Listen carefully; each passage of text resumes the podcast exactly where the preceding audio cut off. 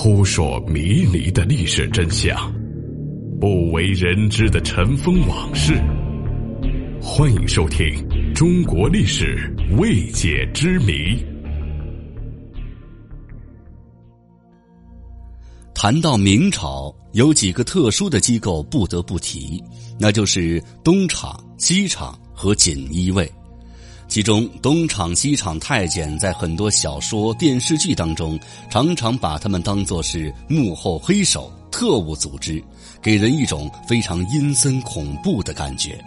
其实，东厂和西厂是有着很大的区别，而西厂更是前后只存在了不到十年的时间。我们先来说东厂，东厂的发明者是明成祖朱棣。在发动靖难之役夺取了侄子的皇位之后，朱棣的精神一直处于高度紧张当中。一方面，建文帝未死的流言不时出现；而另一方面，朝廷的很多大臣对新政权并不是十分支持。为了巩固政权，朱棣迫切需要一个强有力的专制机构，但他觉得设在宫外的锦衣卫使用起来并不是很方便。于是决定建立一个新的机构。在朱棣起兵过程当中，一些宦官出过很大的力，所以在他心中还是觉得宦官比较可靠，而他们都身处皇宫，联系起来也比较方便。就这样，在明成祖朱棣迁都北京之后，建立了一个由宦官掌握的侦察机构。由于其地址位于东安门的北侧。因此被命名为东厂。一开始，东厂负责侦缉抓人，并没有审讯犯人的权利。抓住的嫌犯往往要交给锦衣卫处理的。但是到了明末，东厂也有了自己的监狱。东厂的首领称为东厂掌印太监，是宦官中仅次于司礼掌印太监的第二号人物。东厂的侦缉范围非常广。朝廷会审大案，锦衣卫拷问重犯，东厂都要派人听审。朝廷的各个衙门都有东厂的人坐班，监视官员们的一举一动。一些重要的衙门文件，东厂都要派人查看，甚至连普通百姓的日常生活、柴米油盐的价格，也在东厂的侦查范围之内。而东厂获得的情报，可以直接向皇帝报告。相比锦衣卫必须采用奏章的形式进行汇报，他们要方便得多。由于东厂厂主与皇帝的关系密切，又身处皇宫大内，更容易得到皇帝的信任。东厂和锦衣卫的关系逐渐的由平级变成了上下级关系。在宦官权倾朝野的年代，锦衣卫的指挥使见了东厂厂主，甚至要下跪磕头。由此可见，东厂的权力巨大，搞得官员和百姓个个人心惶惶。而西厂在明朝历史上只短期存在过。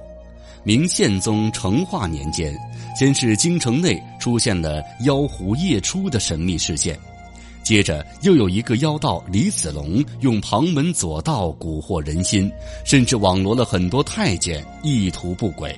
虽然李子龙和他的党徒最终被锦衣卫一网打尽，但宪宗由此深感侦查力量不足，于是他身边机灵的小太监汪直被选中，派往宫外打探消息。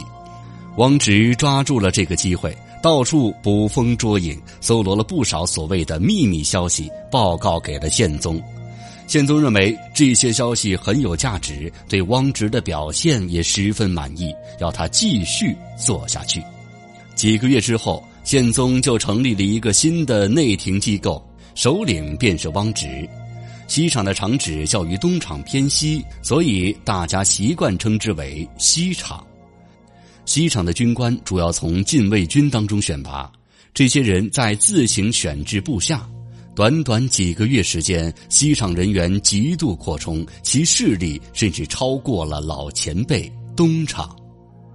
西厂成立本来只为了替皇帝刺探消息，但汪直为了升官发财，拼命的购置大案要案，其办案数量之多、速度之快、牵扯人员之重，都远远超过了东厂和锦衣卫。西厂在全国布下侦缉网，主要打击对象是京内外官员。一旦怀疑某人，就立刻加以逮捕，事先不必经由皇帝同意。之后当然就是严刑逼供了，争取把案件弄得越大越好。而对一般百姓来说，其一言一行只要稍有不慎，就会被西厂以妖言惑众的罪名从重处罚。在这种情况之下。西厂仅仅成立了五个月，就弄得朝野上下人心惶惶。以大学士商禄为首的辅臣集体上书，向宪宗痛陈西厂之危害，并将汪直办下的不法之事一一举报。宪宗收到奏章之后极为震惊，于是撤销了西厂，遣散了西厂的人员，西厂就此不复存在。东厂西厂的共同点就是监视、侦查、镇压官吏的不法行为及巡查缉捕，但是这种权力慢慢的被滥用了，甚至有时连皇帝都收拾不了了。总之，出于专制政权的内部需要，皇帝需要一个独立于官僚机构之外的势力供自己使用，这就是明代东厂西厂存在的原因了。